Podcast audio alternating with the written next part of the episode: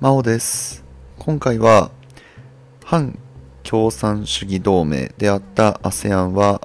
冷戦が終わり経済同盟となったというタイトルで、えーお届けをしていきます。えー冷戦時ですね、えーの東南アジアからお話をしていこうと思うんですけれども、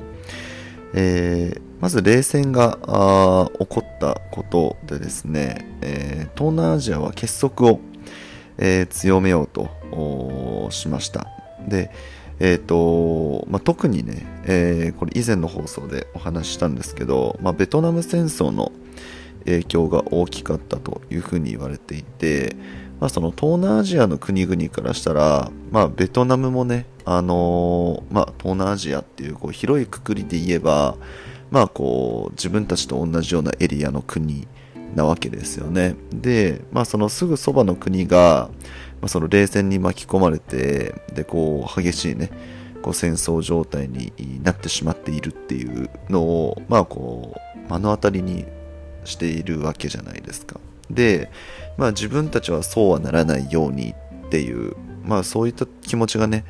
えーまあ、強かったんじゃないかなというふうに思うんですけれども、まあ、その当時のその東南アジアって、まあ、それこそ、まあ、ヨーロッパの国々とかあとはこう日本とかねの、おまあ、占領下に置かれていたところから、まあ、こう独立をね果たしたばっかりっていう国が多かったので、まあ、その不安定なね国がやっぱり多かったっていうでまあそのベトナムもねその一つだったので、えーとまあ、そこをね不安定なところを冷戦に巻き込まれてしまったっていうところがあったと思うんですよ。うんなので、まあ、その不安定な状態であり続けるとやっぱりその、まあ、アメリカソ連のねあの、まあ、影響っていうのを、まあ悪い意味で影響を受けてしまうので、まあ、そうなる前に自分たちでね、えー一つにまとまって、まあ、一つ一つの国はねまだ不安定かもしれないけど、まあ、一つに東南アジアっていうくくりでね一つにまとまって、えー協力していきましょうっていうような形で、まあ、結束を強めたっていうね、まあ、そういうふうに説明ができるんじゃないかなというふうに思います。はいでまあ、東南アジアってね、あのー特に、まあ、ここでは、まあ、タイですとかフィリピンとかインドネシアとかマレーシアとかシンガポールとかね、まあ、いろんな国がね東南アジアにはありますけれども、まあ、代表的な国で言えばねこういった国々なのかなというふうに思います。はい、で、えっ、とまあ、タイトルにもあるように ASEAN なんですけれども、まあ、これがねどういうふうに始まっていったのかっていうところなんですが、えー、と1967年にですね、えーまあ、東南アジアの各国はバンコク宣言というものを行うんですよね、まあ、バンコクってねあのタイの首都ですけれどもこのバンコク宣言というのを行って、まあ、これがね、えー、ASEAN の始まりというふうに言われています。ちなみに ASEAN ってねあの東南アジア諸国連合って、まあ、日本語だと日本語に訳すとね、まあ、そういうふうに訳せるんですけれども、まあ、そのどういうその存在だったかっていうと当初はですね、えーまあ、その各国の外相、まあ、その外務大臣ですよねが中心となって反共産主義を掲げると。で自分たちはその共産主義の影響を受けないぞっていうのを、まあそのまあ、受けないよっていうか受けないようにしようねみたいな、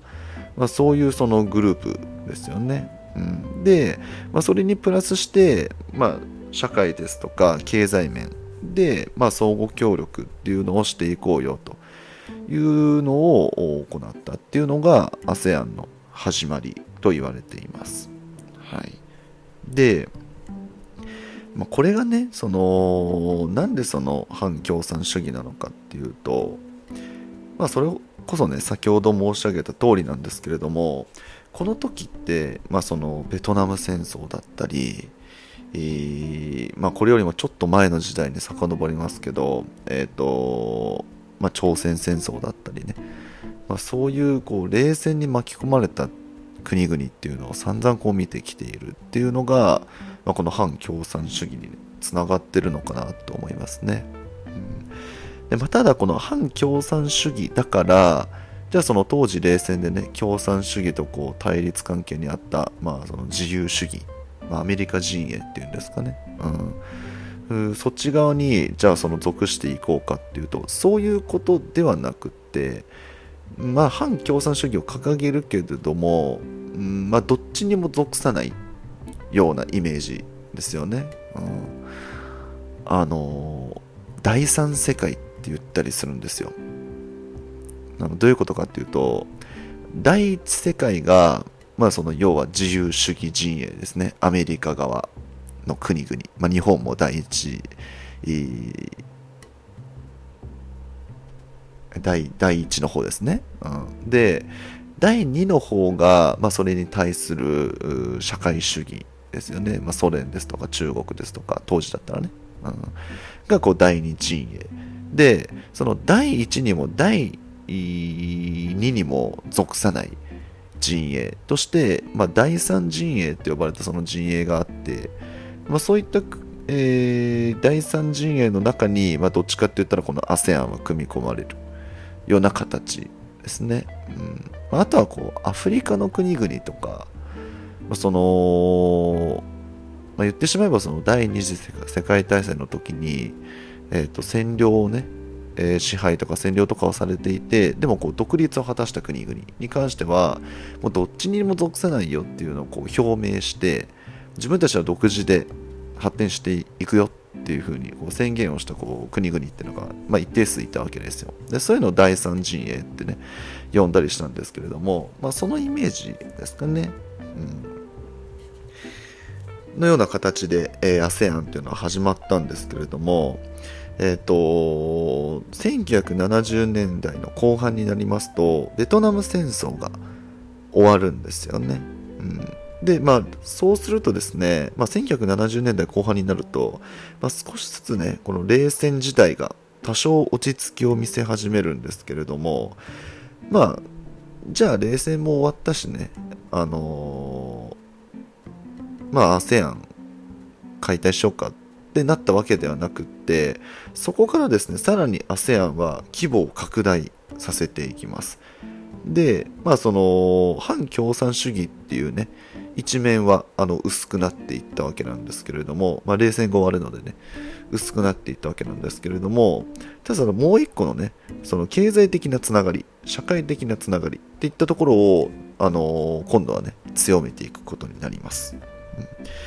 でまあ、そのそれぞれ ASEAN の国々はね経済的な成長っていうのを見せていくんですけれども、えっ、ー、とまあ、少なくともですねその ASEAN の成立後よりですね東南アジアの諸国っていうものは成長していきます。その ASEAN のその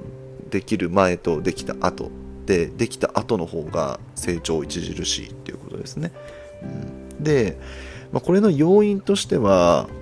えーとまあ、それぞれの国が、ね、しっかりこう成長していったっていうのはこう言わずもがなのところなんですけれども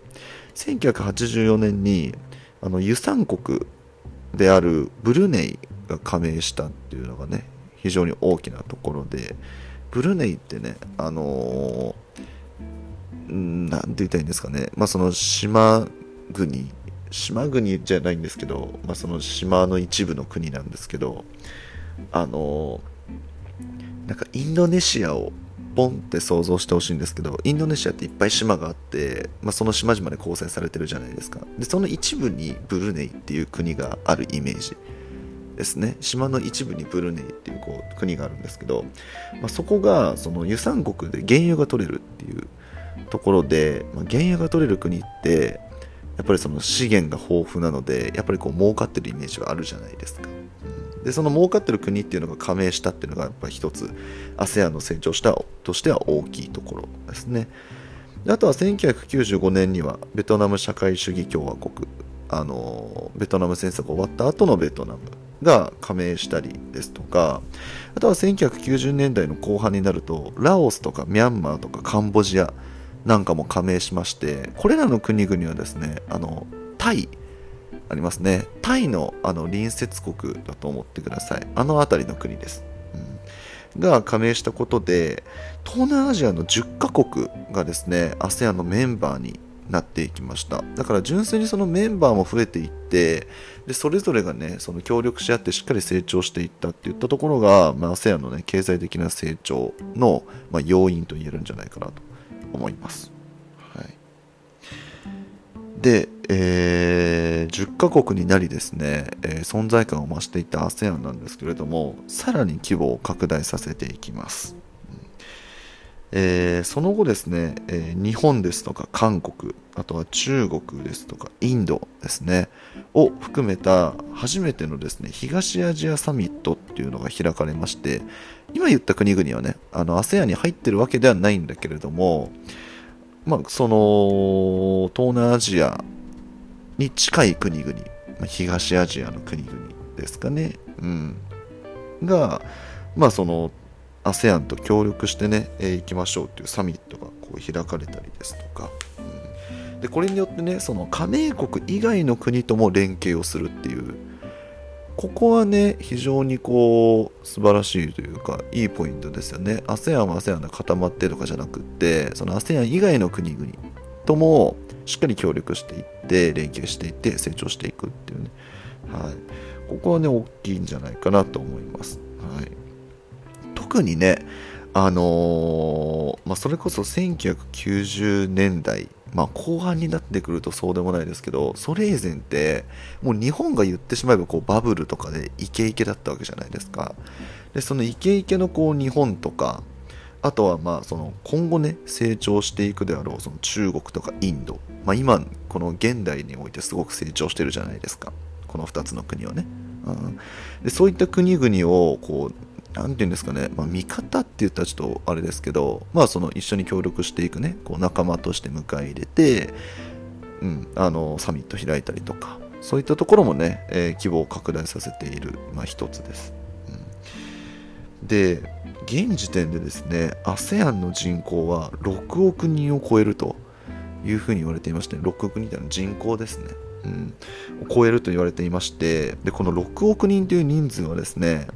えー、ナフタナフタってねあの北米自由貿易協定っていうあのー、これも協定がありましてあのー、まあ、カナダとかあとアメリカとかねああいった国々がこう入っている、まあ、その協定なんですけれどもそのナフタとかあとは EU ですね欧州連合ヨーロッパ連合ですね、うん、なんかよりも多いんですね人数が、うん、っていうところもあるので今後さらにねさらに成長が見込まれているというところがございましてやっぱりその人口が多いっていうのは非常に強いんですよね。うん、なんでかっていうとあのー、まあ、人口が多いってことはそれだけその市場が大きいって言えるじゃないですか。市場ってあのマーケットってことですね、うん、が大きいわけじゃないですか。ね。であの例えばこう物を売るとかってなった際も例えばじゃあその3億人に物を売るのと6億人に物を売るって比較したら6億人に物を売る方が絶対に儲かるじゃないですか、うん、でそういうお話なんですよね。だからその商売一つとっても人口が多い方が絶対に有利だしあとはその単純にね産業っていう面で見ても人口が多い方がたくさん物を作れたりとかねすると思いますし人件費が安く抑えられたりとかいろいろこうメリットがあるんですよね。うん、なんかまとめてねこれをなんか人口ボーナスって言ったりするんですけど人口が多いとその国としての成長って著しいんですよ。うん。あのー、日本もね先ほども申し上げましたけどこうバブルとか高度経済成長とかねそういうのがありましたっていうことはね皆さんご存知だと思うんですけど日本もね世界的に見ると人口多いですからね、うん、少子高齢化でこう人口が減ってきていますみたいなお話聞きますけど確かに減ってはきているけれども減ってきていても日本はおそらくですね世界でこうベスト10ぐらいの人口なんですよ。すごく人口が多い国なんです日本って。そう。だからその人口ボーナスもあったしだからこそね高度経済成長できたっていう風に言ってる方もいらっしゃるぐらいなんですよ、うん、で、まあ、6億人を超えるですからもうそのとんでもないですよね、うん、だからその何て言うんですかね。今こう成長していってるし何だったら今後の伸びしろも凄まじいっていうそういう団体というかあもの存在ですよね。ASEAN って、うん、でそれこそ今ね、あのー、国として成長が著しい中国とかインドとかも人口が多いじゃないですか。中国はね。中国って今まだ世界1位ですよね。人口ね。14億人ぐらいでね。1位ですよねまだね、うん。インドもね、世界2位でね、13億人ぐらいっていう、まあ、中国を抜きそうみたいな、そんな話もありますよね。で、なんだったら人口もインドは中国を抜きそうだし、経済的にもね、中国を抜きそうみたいな、今後抜いていくんじゃないかみたいな風に言われている、うん、ぐらいなので、人口って、その、国としての成長に非常に重要なこうファクターなんですよね。うん、だから ASEAN もね、今後の成長っていうのがあるんじゃないかっていうふうにま言われていますし着実にね今もこう成長しているそういった存在でございます。ということで、えー、いかがだったでしょうか。えー、雑談タイムなんですけれども、えー、そうですねすごくちょっとどうでもいいことをあの喋るんですけれども、歴史全然関係ないんですけれども、個人的な話なんですけれども、あのー、今僕、iPhone を使っていまして、まあ、その日々を過ごしているんですけれども、iPhone もうやめようかなっていうふうに思っていまして、で、Android にしようかなって、まあ、結論から言うとね、Android にしようかなっていうふうに思ってるんですよ。そうで今あの iPhone SE っていうものを使っててま iPhone の中でも非常にこうリーズナブルなねあのものを使ってるんですけれども今の Android って多分それよりもリーズナブルな端末がありますよね。多分ね。なんか今の iPhone の値段とかってあんまり気にしたことないんですけどなんか僕がこうあこの Android いいなと思って今すごいなんか調べてるんですよ。Android の端末をどれがいいかなって。で僕はこう安いのが好きなのでそんなにゲームとかもしないし安いのでいいやと思って安いのをねこう YouTube の動画とかでなんかこうリーズナブルでコスパがいいスマホ何千みたいな 動画を見てるんですけど安いのだとなんか本当になんかもう3万円とか4万円で新品で売ってるスマホとかがあっていやいいなと思って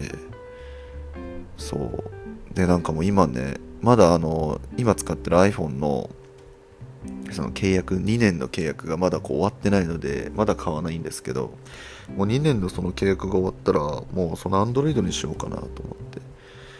でなんか気になってるのがですねあの OPPO ってやつですね。OPPO リノ今リノリノ9ってのが出てるのかな？OPPO リノ9っていうのがちょっと気になってて。そう。リノ7っていうのもあるらしいんですけどなんかそんなに性能も変わらないから7もちょっと気になってたり。するんですけどその OPPO OPPO シリーズがちょっと気になってるっていうのが一つとあとはですね Galaxy のなんだっけかな、マーク3みたいな、なんか忘れちゃったんですけど、なんかそれも気になってて、もうそれのどっちかかなとかっても思ってるぐらい、もう気持ちとしてはもう Android にね、気持ちが移っているっていう状況なんですね。そうで、なんかこう、気になった理由として、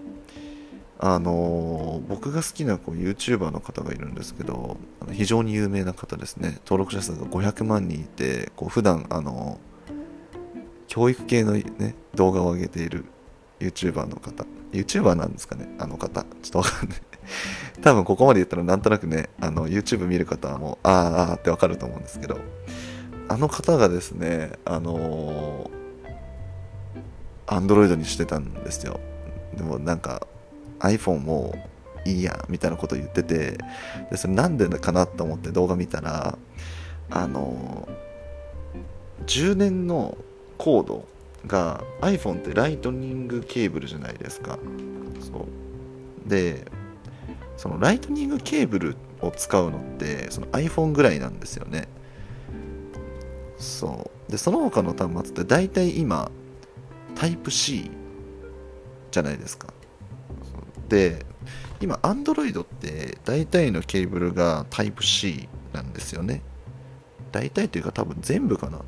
タイプ C なんですよ。でも iPhone に関してはもうずっとライトニング。で多分今後出る iPhone もライトニングみたいなことを言っててなんかスマホのためだけにそのライトニングケーブル持つのってあの手間じゃないみたいなことを言っててその僕の好きな YouTuber の方が。でそれになんか急にすごく共感をしてしまって確かにと思ってしかもあれなんですよね。タイプ C の方が充電も早いしそう。っていうのをなんか考えたら急に Android の方がいいなと思ってしかも端末も絶対 Android の方が安いんですよ。っていうあの非常にどうでもいいお話だったんですけれども。日本人って iPhone 使ってる人多いじゃないですか。そうだからこの話をですね例えば同僚とか友達にするとふーんって割と聞き流されるんですよ。だからあんまりこの話をする機会がなくてあのここに 吐き出すように喋りました。はい。皆さんはいかがでしょうかっていうところですね、えー、次回はですねえ中国が海洋進出する目的と周辺諸国における対立というタイトルでお届けをしていきます。このチャンネルでは元高校教授が気軽に楽しく学校の勉強に触れてほしいという思いで喋っておりますので、次回の放送もぜひ聞きに来てください。それでは今回以上になります。最後まで聞いていただいてありがとうございました。バイバーイ。